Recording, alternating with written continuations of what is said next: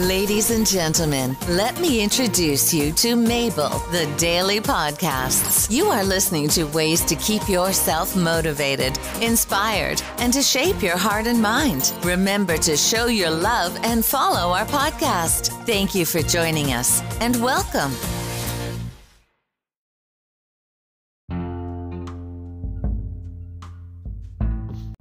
Hi, this is Mabel, your hostess.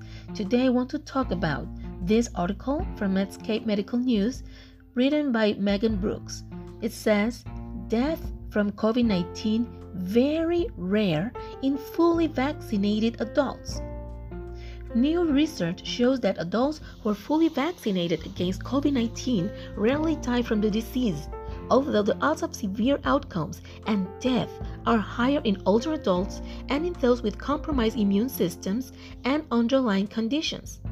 Vaccination against SARS CoV 2 is highly effective at preventing COVID 19 associated hospitalization and death, but some vaccinated individuals may develop COVID 19 with severe outcomes. Using data from 465 centers in a large U.S. healthcare database, researchers analyzed the frequency of and risk factors for severe COVID 19 outcomes among adults who completed a primary vaccination series, defined as at least two weeks after receiving a second dose of mRNA COVID 19 vaccine.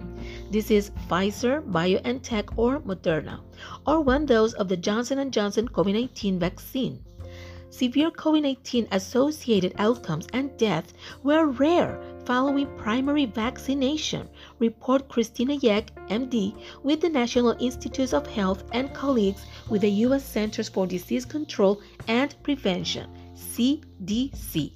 This is from COVID 19 response team, and this study was published online January 6 in the CDC's Morbidity and Mortality Weekly Report. So you can find this in medscape.com. Please be aware that having the vaccine to be fully vaccinated, it does not mean that it will never be a severe outcome, but that it will maybe help you out in a higher way than someone that is not vaccinated.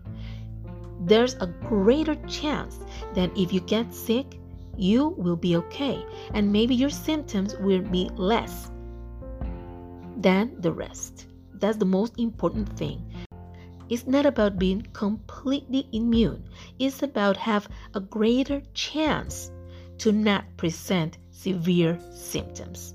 There have been a lot of patients that when they see themselves that they cannot breathe, they always regret not having the vaccinations. And at that very moment, it's impossible to get those. So please be aware of this. And it's about chances. It's not about total immunity, but it's about having a better chance to survive. Vaccinate yourself, vaccinate your family, and be safe. Until next time.